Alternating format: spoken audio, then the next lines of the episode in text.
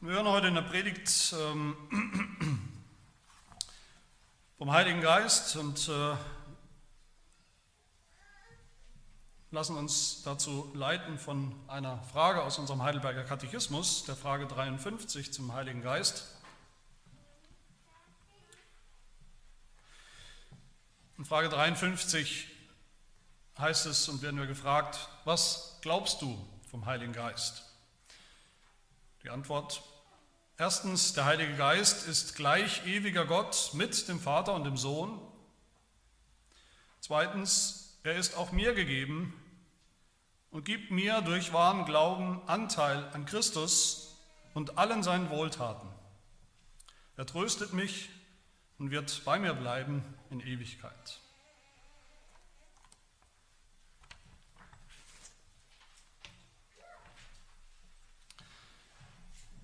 Gibt immer wieder Leute, die sagen, reformierte Christen, Gemeinden, Kirchen sind für alles Mögliche bekannt, aber sicherlich nicht dafür, dass sie besonders viel halten vom Heiligen Geist, vom Wirken des Heiligen Geistes. Das sagen natürlich besonders Christen, die aus, aus einer Ecke oder Tradition kommen, die sich selbst als besonders offen sehen und verstehen für das Wirken des Heiligen Geistes, als besonders Heiliggeist-affin sozusagen sogenannte Charismatiker oder Pfingstler. Also man könnte sagen, Christen, die im Großen und Ganzen meinen, dass so wie der Heilige Geist damals an Pfingsten gewirkt hat, diese übernatürlichen Phänomene, diese großartigen Dinge, dass Menschen plötzlich in fremden Sprachen gesprochen haben, die sie nicht gelernt haben, dass Zeichen und Wunder passiert sind, jede Menge am laufenden Band. Das muss der Heilige Geist heute immer noch ganz genauso auch tun und produzieren. Dieselben Leute sagen dann auch oft, dass der reformierte Glaube, wie wir ihn dann auch finden in, in unseren Bekenntnissen, die ja den reformierten Glauben zusammenfassen und beschreiben, dass auch da nicht viel, wirklich viel Platz ist für den Heiligen Geist, für das Wirken des Heiligen Geistes. Es gibt Kritiker, namhafte Kritiker, auch Theologen, die sagen, gerade am, Heidelberger Katechismus sehen wir das. Der Heidelberger Katechismus ist ja eines der bekanntesten reformierten Bekenntnisse, Zusammenfassung von dem, was Reformierte so glauben. Und was finden wir da im Heidelberger Katechismus vom Heiligen Geist? Gerade eine einzige mickrige Frage, nämlich diese Frage 53. Und auch sonst sagen viele derselben Leute, Reformierte, sind doch oft mehr beschäftigt damit zu sagen, was sie eigentlich über den Heiligen Geist nicht glauben, was der Heilige Geist heute nicht mehr tut, als dass sie sagen, was er tut und warum er wichtig ist. Aber natürlich, ich hoffe, das wissen wir alle, ist das viel zu billig und viel zu oberflächlich zu sagen, im Heidelberger gibt es nur eine ausdrückliche Frage, diese Frage 53 zum Heiligen Geist. Das muss ja bedeuten, der Heilige Geist ist nicht sonderlich viel wert für uns oder dass wir nicht recht wissen, was wir eigentlich mit ihm anfangen sollen. Wer sich mal die Mühe macht, den Heidelberger, nur den Heidelberger zu lesen, intensiv zu lesen, der wird sehen, dass der Heilige Geist überall erwähnt wird. Seine Person, das Wirken des Heiligen Geistes ganz, ganz zentral ist im Heidelberger. Das fängt schon an mit der allerersten Frage, die wir hoffentlich alle kennen, von der wir wissen, dass sie sowas wie, eine, wie ein Inhaltsverzeichnis ist des ganzen Katechismus. Und darin in der ersten Frage bekennen wir, dass Jesus Christus uns erlöst hat mit seinem Blut, dass der Vater uns geschaffen hat, dass der Vater uns auch erhält in seiner Vorsehung und dann, dass er uns wie es da heißt, durch seinen Heiligen Geist des ewigen Lebens gewiss macht und bereit macht, für ihn zu leben. Der ersten Frage, Vater, Sohn, Heiliger Geist, zu gleichen Teilen. Alle drei gleich wichtig. Dann kommt Frage 2, wo es heißt, wir gehen nicht durch den ganzen Katechismus, aber Frage 2, wo es heißt, was müssen wir wissen? Was ist der christliche Glaube? Was müssen wir wissen, um gerettet zu sein, zu werden? Und die Antwort drei Dinge. Wir müssen wissen, wie groß unsere Sünde ist, wie wir erlöst werden können und wie wir dann auch dankbar leben als Christen. Und diese drei Dinge, die wir unbedingt wissen müssen, die absolut fundamental und notwendig sind, diese drei Dinge, woher kommen die? Wer oder was bewirkt das? Was sagt der Heidelberger? Der Heilige Geist.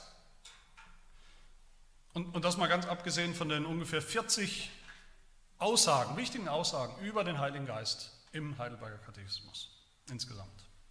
Das heißt, in Wirklichkeit stimmt beides nicht. Beides sind Karikaturen.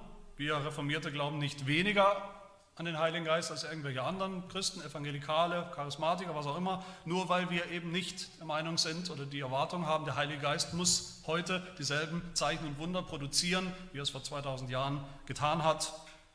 Und es stimmt auch nicht entgegen dem, was viele behaupten, die wahrscheinlich unsere Bekenntnisse noch nie richtig gelesen haben, stimmt es eben auch nicht, dass da kaum die Rede ist vom Heiligen Geist. In Wirklichkeit sind sie voll von solider biblischer Lehre über die Person des Heiligen Geistes und darüber, was er wirkt, wie er wirkt. Was allerdings richtig ist, und das müssen wir eingestehen, uns eingestehen, was immer eine Gefahr ist, eine echte Gefahr ist, eine reale Gefahr ist, und zwar nicht nur für uns Reformierte, sondern für Christen aus, aller, aus allen Traditionen und zu jeder Zeit, ist, dass wir verwirrt sind, wenn es um den Heiligen Geist geht. Das ist eine echte, eine eine reale Gefahr. Dass wir theologisch verwirrt sind, wenn wir vom Heiligen Geist reden, wie wir von ihm denken sollen. Und dass wir dann auch praktisch verwirrt sind, wie wir eigentlich als Christen leben sollen und was der Heilige Geist damit zu tun hat. Was hat der Heilige Geist zu tun mit unserem alltäglichen Leben als Christen in dieser Welt? Wer ist der Heilige Geist? Wie sollen wir von ihm denken, mit ihm umgehen? Und was tut er? Wie wirkt er in unserem Leben?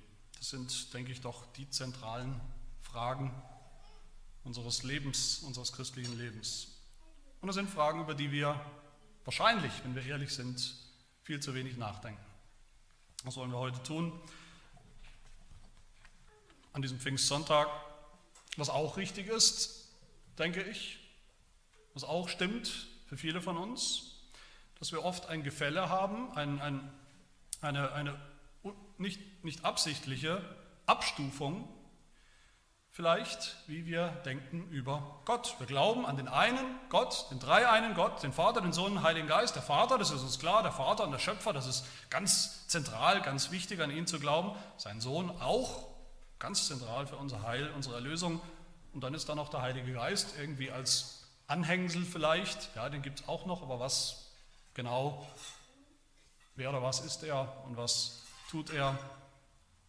Darauf haben wir oft nicht so eine klare Antwort und das ist, das ist beklagenswert. Das ist ein Manko, nicht nur ein Mangel unserer Theologie, sondern das ist auch ein Mangel, das führt immer zu einem Mangel, einer Mangelerscheinung in unserem geistlichen Leben, in unserem Leben als Christen, automatisch. Das ist deshalb so beklagenswert, weil der Heilige Geist nicht irgendeine Lehre ist in einem Lehrsystem, das man eben am besten auch korrekt und richtig hinbekommen muss, sondern weil der Heilige Geist Gott ist. Eine Person der Gottheit, an die wir glauben. Das heißt, wer nicht viel mit dem Heiligen Geist anzufangen weiß, der kennt Gott nicht. Nicht wirklich. Gott gibt es nur als drei einen Gott.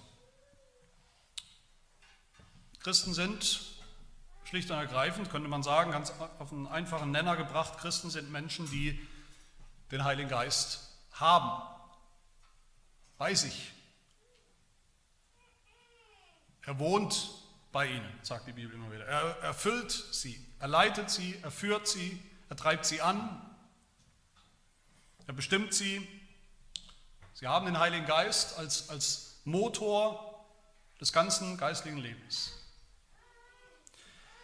Und deshalb können wir keinen einzigen Aspekt unseres geistlichen Lebens, unseres Lebens als Christ, keinen einzigen Aspekt können wir richtig beschreiben oder erklären oder verstehen oder erleben, ohne dass wir vom Heiligen Geist reden.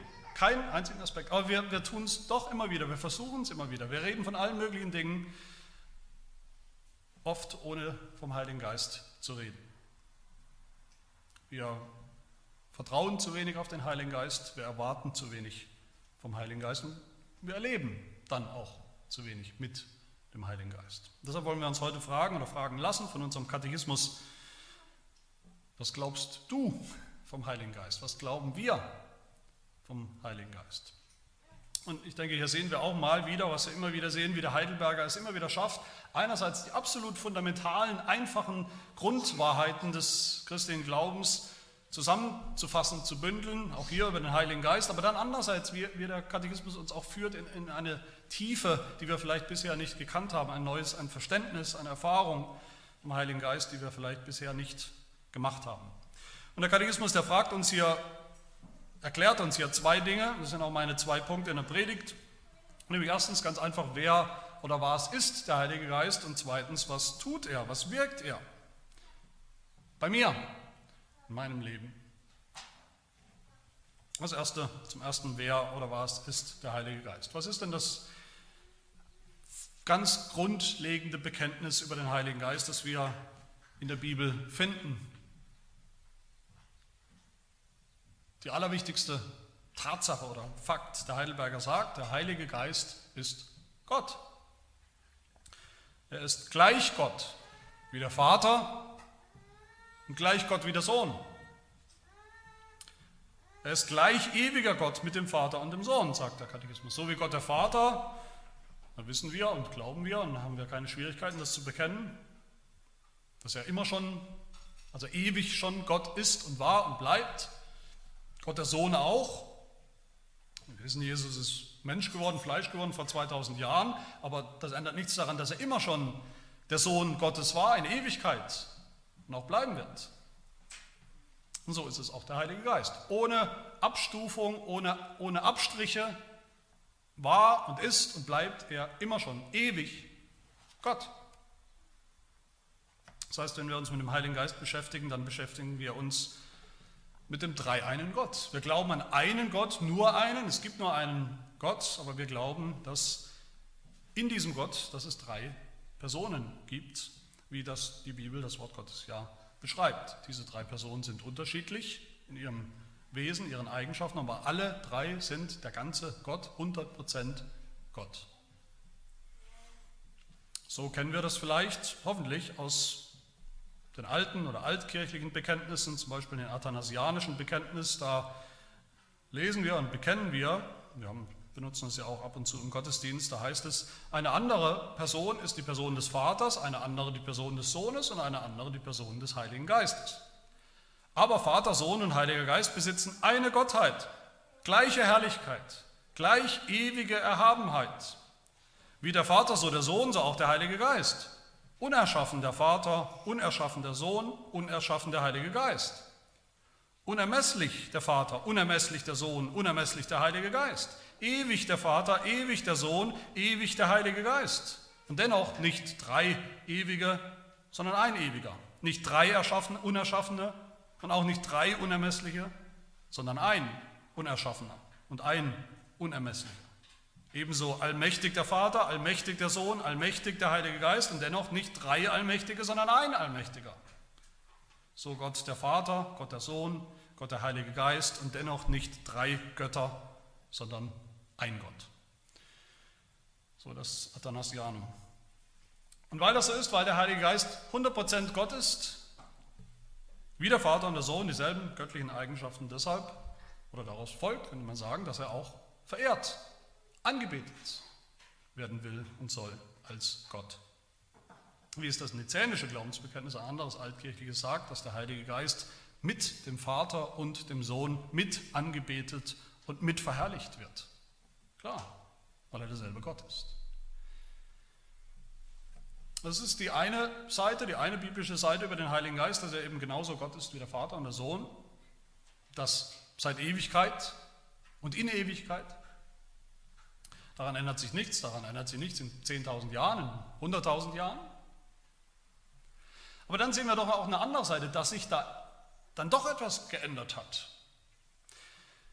Was sich ändert, ist, wie der Heilige Geist auftritt in der Zeit, in der Geschichte, in der Welt, wie er erscheint, wie er sich zeigt. In der Schöpfung schon, da sehen wir, der, der Heilige Geist war da mit dem Vater und dem Sohn, hat gewirkt, hat geschaffen.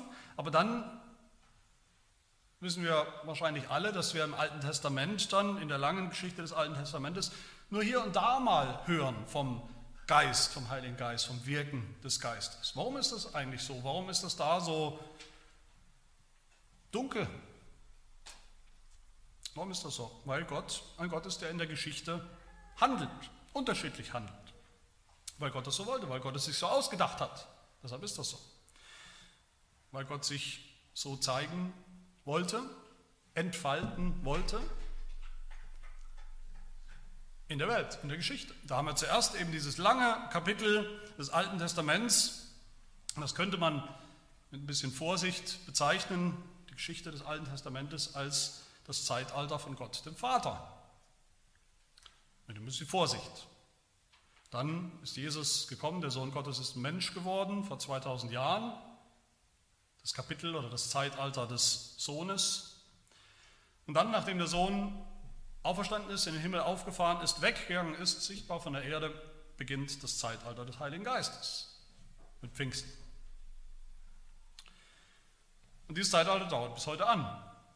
Das ist, war kein kurzes Zeitalter, was dann vorbei ist, es dauert bis heute an. Wir leben in diesem Zeitalter, wir leben in der, in der Zeit, in dem Kapitel, was die Bibel die letzten Tage nennt, die letzten Tage, in denen die Bibel ja sagt, der Heilige Geist kommen wird, ausgegossen wird, in die Welt kommen wird, ausgegossen wird, über, über die Jünger, die Kirche, in der Kirche gegenwärtig sein wird, als Stellvertreter Jesu, als Tröster, als Beistand.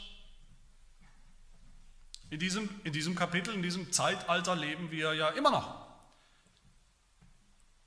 Und weil das so ist, das macht das ja umso wichtiger, dass wir den Heiligen Geist richtig verstehen, dass wir ihn nicht ignorieren, nicht missachten,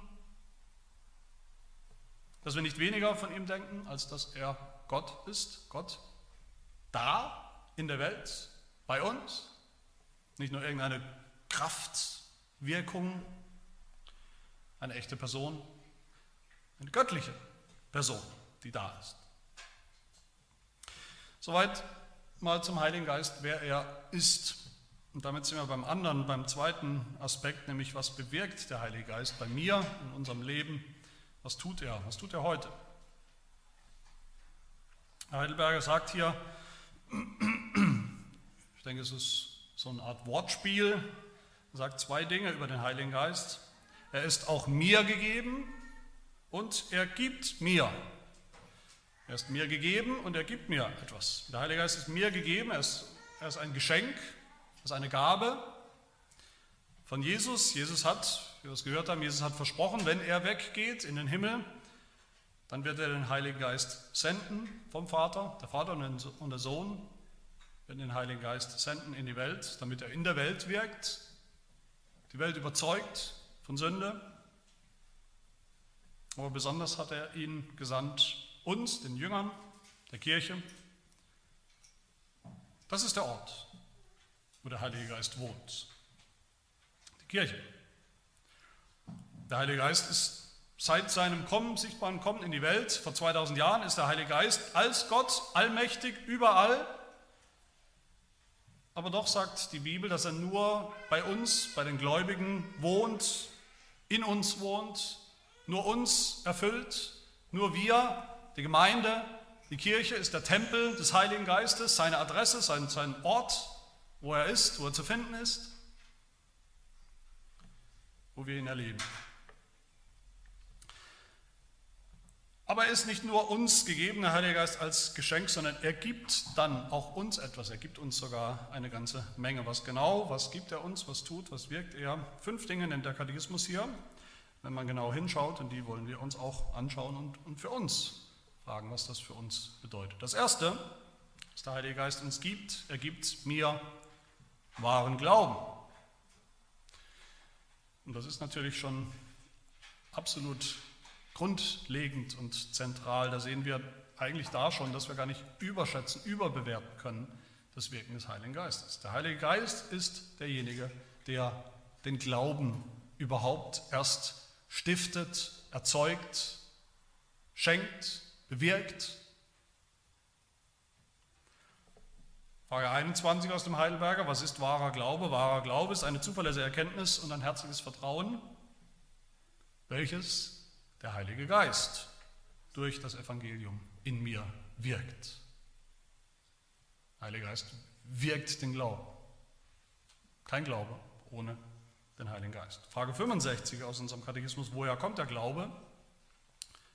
Die Antwort, der Heilige Geist wirkt den Glauben in unseren Herzen durch die Predigt des Evangeliums. damit überhaupt ein Mensch glauben kann, damit wir überhaupt glauben können, damit Sünder überhaupt glauben können, die es nicht von Anfang an tun,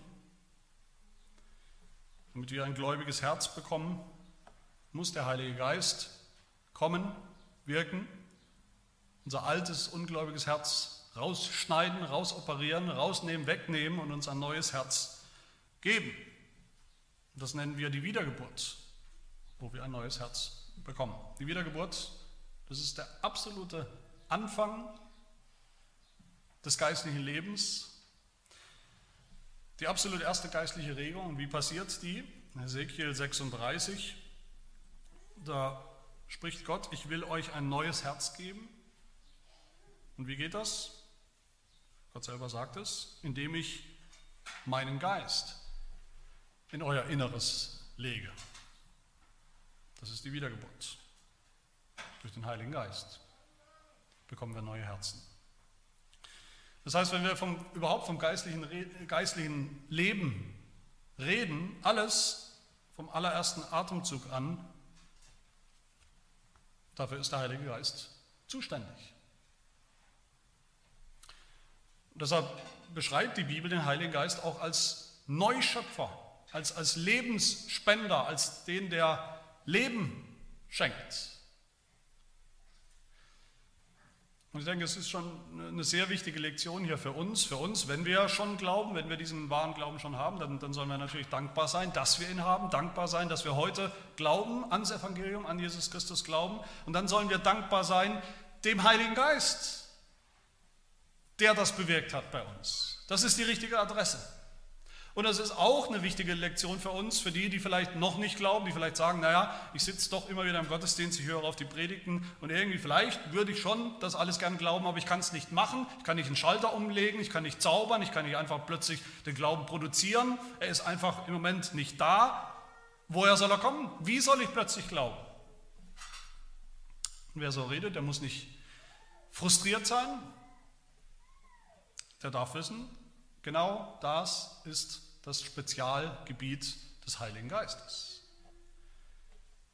Den Glauben zu schenken, den Glauben zu erzeugen, wo er eben noch nicht da war, den Glauben zu bewirken. In unseren Herzen, selbst in ganz harten Herzen. Das kann er und das tut er und das tut er gern, der Heilige Geist. Das Zweite, was der Heilige Geist tut, was hier gesagt wird im Katechismus, er gibt mir durch wahren Glauben Anteil an Jesus Christus. Er bewirkt, dass ich einen Anteil habe, dass ich zu Jesus Christus gehöre oder er mir gehört, dass wir zusammengehören, dass wir eins sind. Seine Person, mit, eins mit Jesus, mit seiner Person. Wir sind als Christen sind wir schnell dabei zu sagen, ja, was hat Jesus für uns getan? Und das ist natürlich wichtig und zentral, was Jesus für uns getan hat. Aber in unserem Glauben, im christlichen Glauben, geht es nicht nur darum, was Jesus Christus getan hat für uns, sondern es geht eben auch um ihn als Person, wer er ist.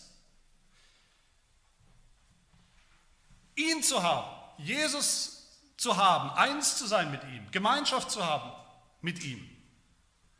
Sodass alles, was er getan hat, er erlebt hat, dass das alles für uns gilt. Im Galaterbrief Kapitel 2, da sagt Paulus, ich bin mit Christus gekreuzigt, nun lebe ich, aber nicht mehr ich selbst, sondern Christus lebt in mir. Das gilt für mich. Und wie tut er das? Wie lebt Christus in mir? Durch den Heiligen Geist. Der Heilige Geist bewirkt das, dass wir eins sind mit Christus.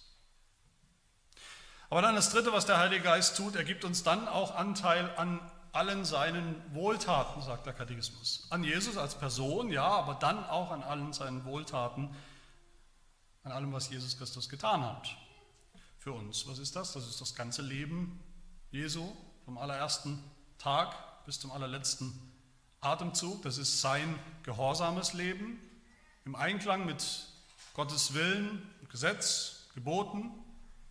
Das ist sein Leiden, das ist sein Sterben, am Kreuz, dass Gott das, diese Wohltat, Wohltaten anerkennt, für uns, sie uns schenkt, den Gehorsam Jesu für uns anerkennt, sein Leiden anerkennt. Das nennen wir die Rechtfertigung.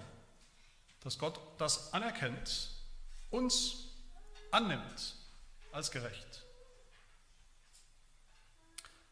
Das ist wunderbar, das ist natürlich im Mittelpunkt des Evangeliums, aber diese Dinge bekommen wir nicht einfach so.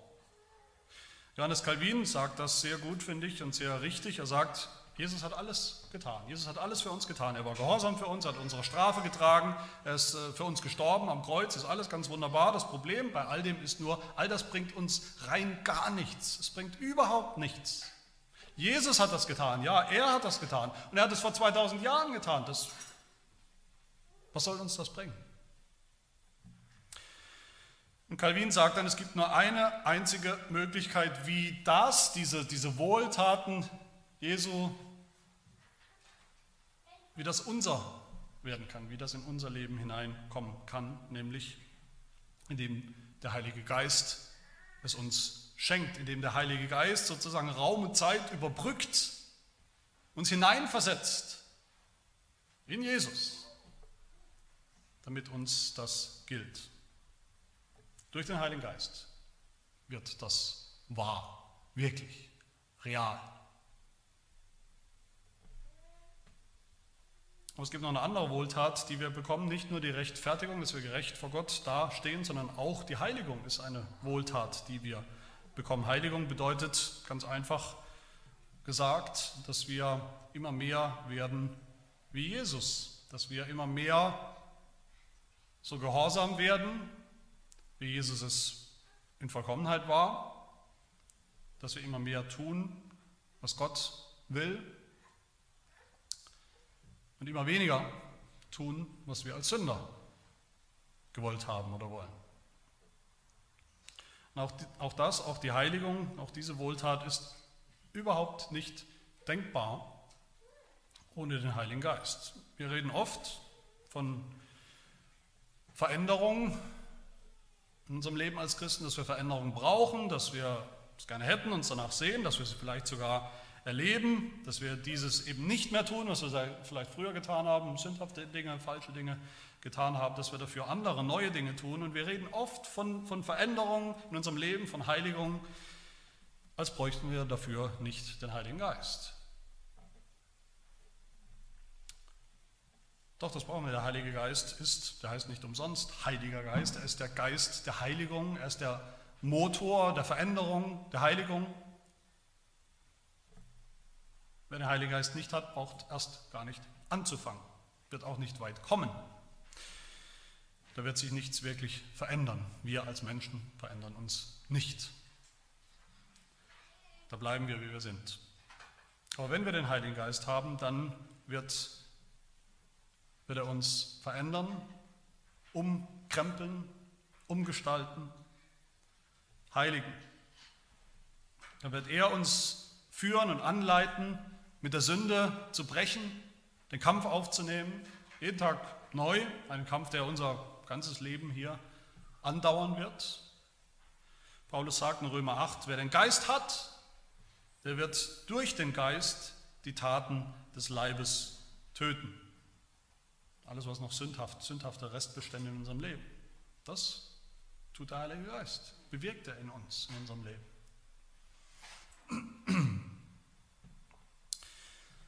Meine Lieben, wenn wir wirklich den Heiligen Geist ernst nehmen wollen, ihn als Person und, und dazu, das, wozu er da ist, wozu er gekommen ist, dann geht es eben nicht um irgendwelche übernatürlichen Phänomene, um das Sprachen, Sprachenrede, Zungenrede, Zeichen und Wunder oder was auch immer, dann geht es vor allem um das, was wir hier hören. Da geht es um Rechtfertigung und Heiligung. Da geht es um das geistige Leben, das, das neue Leben, das geistliche Leben in allen seinen, seinen Aspekten, in allen seinen Facetten. Vom Anfang, wie gesagt, vom allerersten Atemzug bis zum Ende. Ist sicher kein Zufall, dass der ganze große dritte Teil des Heidelberger Katechismus unter dem Stichwort der Heiligung steht. Der, der dritte Teil steht unter, unter diesem, dieser Überschrift, wie leben, wie sollen wir jetzt leben als Christen, als Gläubige, wie sieht das geistliche Leben aus, gute Werke, Gehorsam, wie soll das aussehen, wie soll das funktionieren, wie können wir so leben, warum können wir so leben. Und die allererste Frage in diesem dritten Teil, die darüber steht, Frage 86, die sagt uns warum. Warum, wie und warum leben wir ein anderes, ein neues Leben als Christen?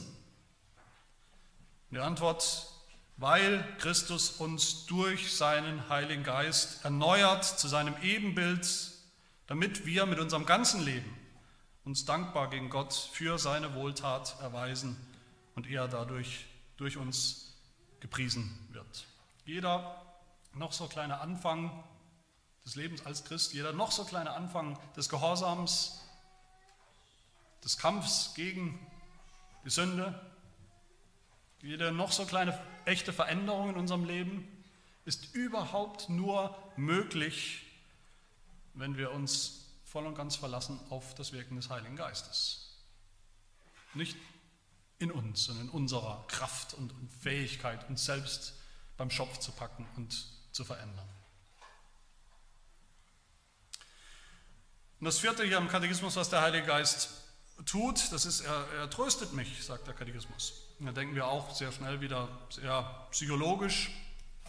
Vielleicht sind wir gerade traurig, vielleicht ist jemand von uns gerade deprimiert oder depressiv und wir brauchen Trost oder, oder wir sind es eben nicht, dann brauchen wir eben keinen Trost. Aber das ist nicht so gemeint, wenn der, Heilige, wenn der Heidelberger Katechismus von Trost spricht, dann sollten wir alle wissen, was er damit meint.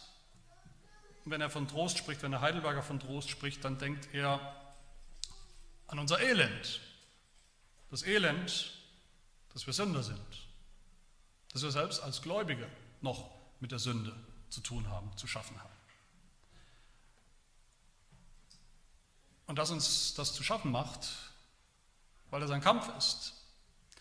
Ein Kampf, in dem wir manchmal fast verzweifeln. Fast. Ein Kampf, in dem wir Trost brauchen, Ermutigung brauchen. Man könnte auch sagen Gewissheit anstatt Trost. Gewissheit wäre auch richtig. Wir brauchen Gewissheit. Wir brauchen Gewissheit, dass das, was wir gerade gehört haben, dass all diese Dinge, diese Wohltaten, all das, das ganze Evangelium, dass das stimmt. Dass das gilt, dass das gilt für mich. Dass mir diese Wohltaten Jesu wirklich gelten. Und dafür haben wir den Heiligen Geist. Er ist der Tröster. Er ist derjenige, der Gewissheit, uns die Gewissheit schenkt. Das ist seine Aufgabe. Jesus hat es so gesagt. Johannes 14, Vers 16.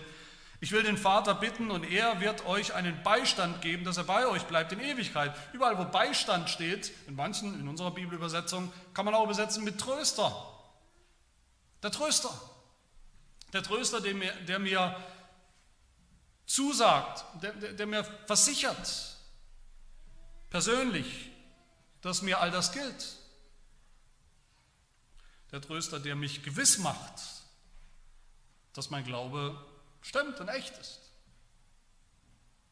Das tut der Heilige Geist.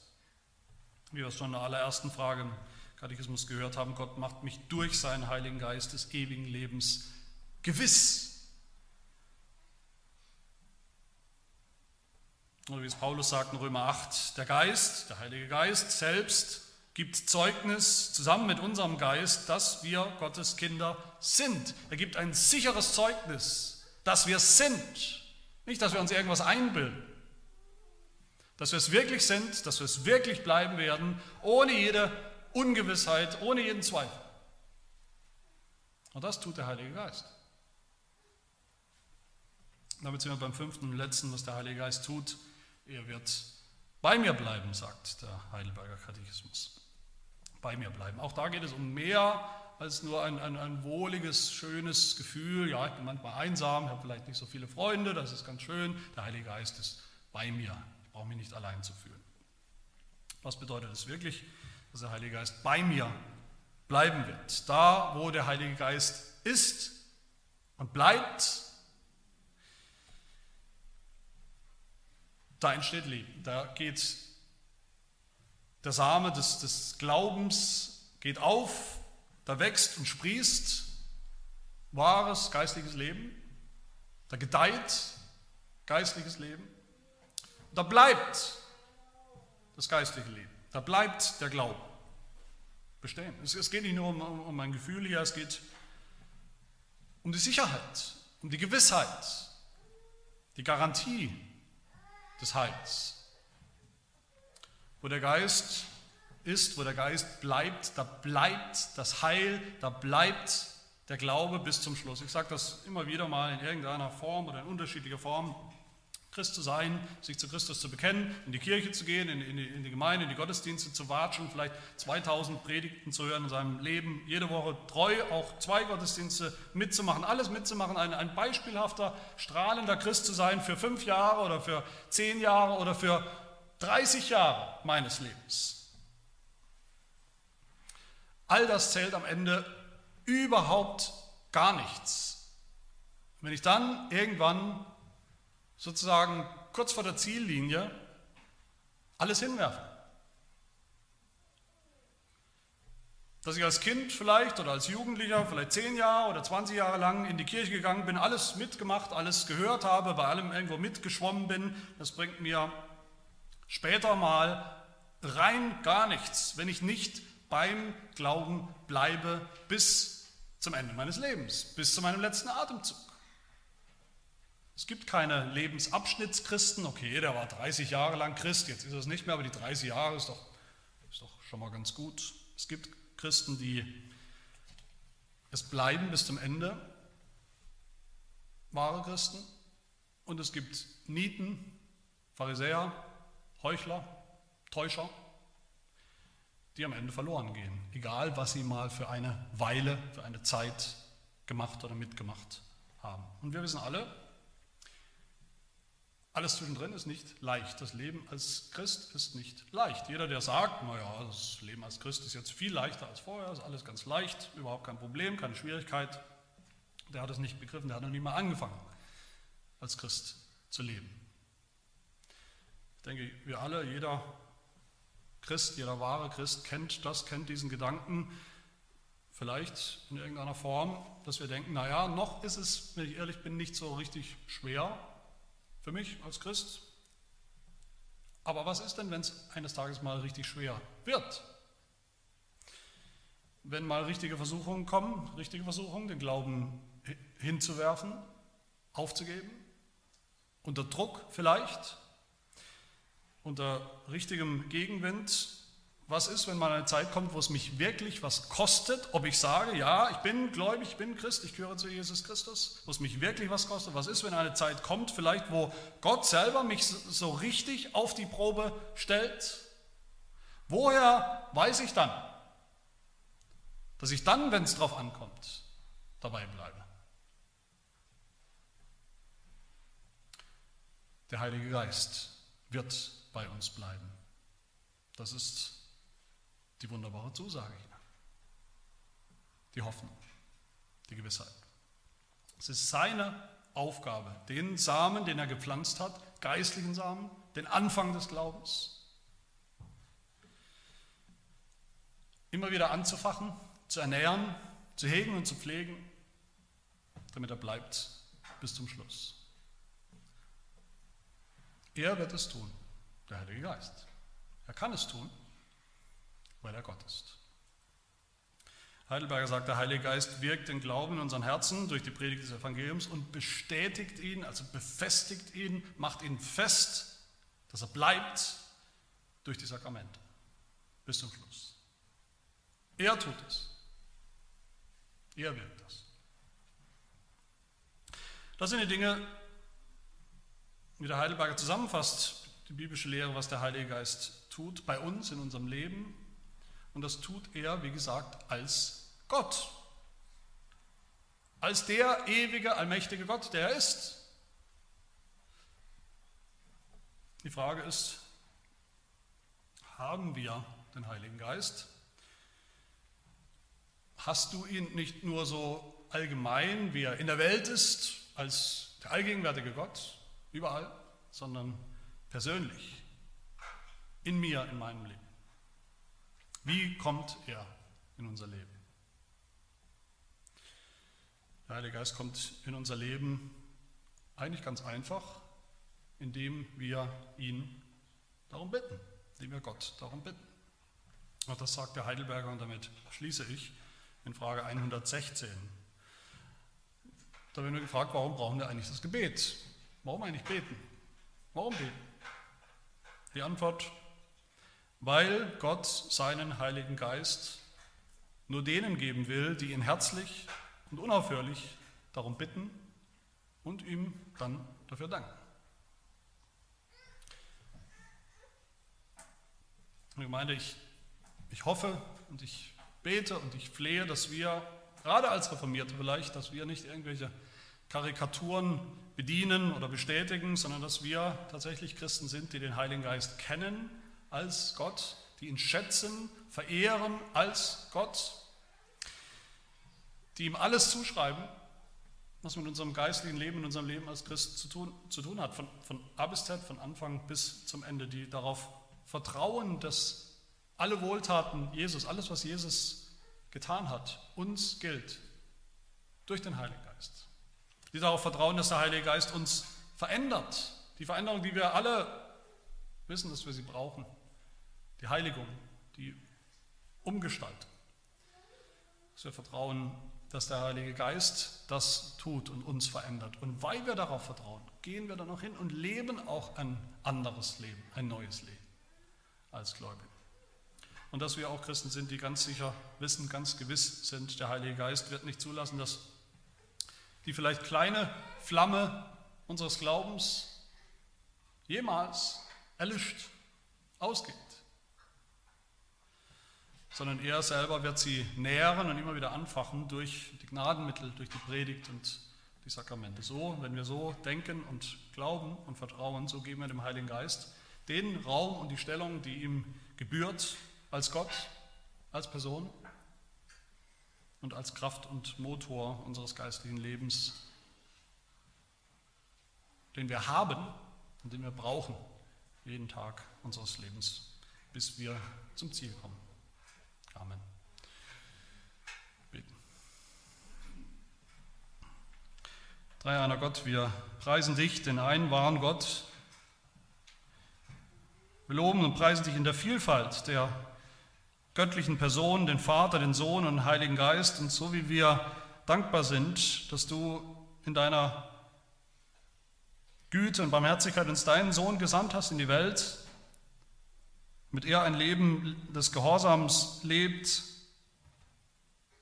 für uns und auch leidet für uns, genauso, nicht ein Deut weniger, wollen wir dir danken von ganzem Herzen, dass du uns den Heiligen Geist gesandt hast in diese Welt, in unser Leben, damit er uns überführt von unserer Sünde, damit er in uns den Glauben erzeugt und erhält, damit er uns verändert, umgestaltet Tag für Tag in der Heiligung, in das Bild deines Sohnes, das du liebst und das dir gefällt.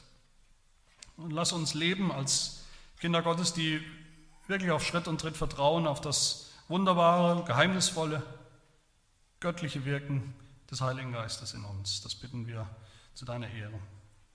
Amen.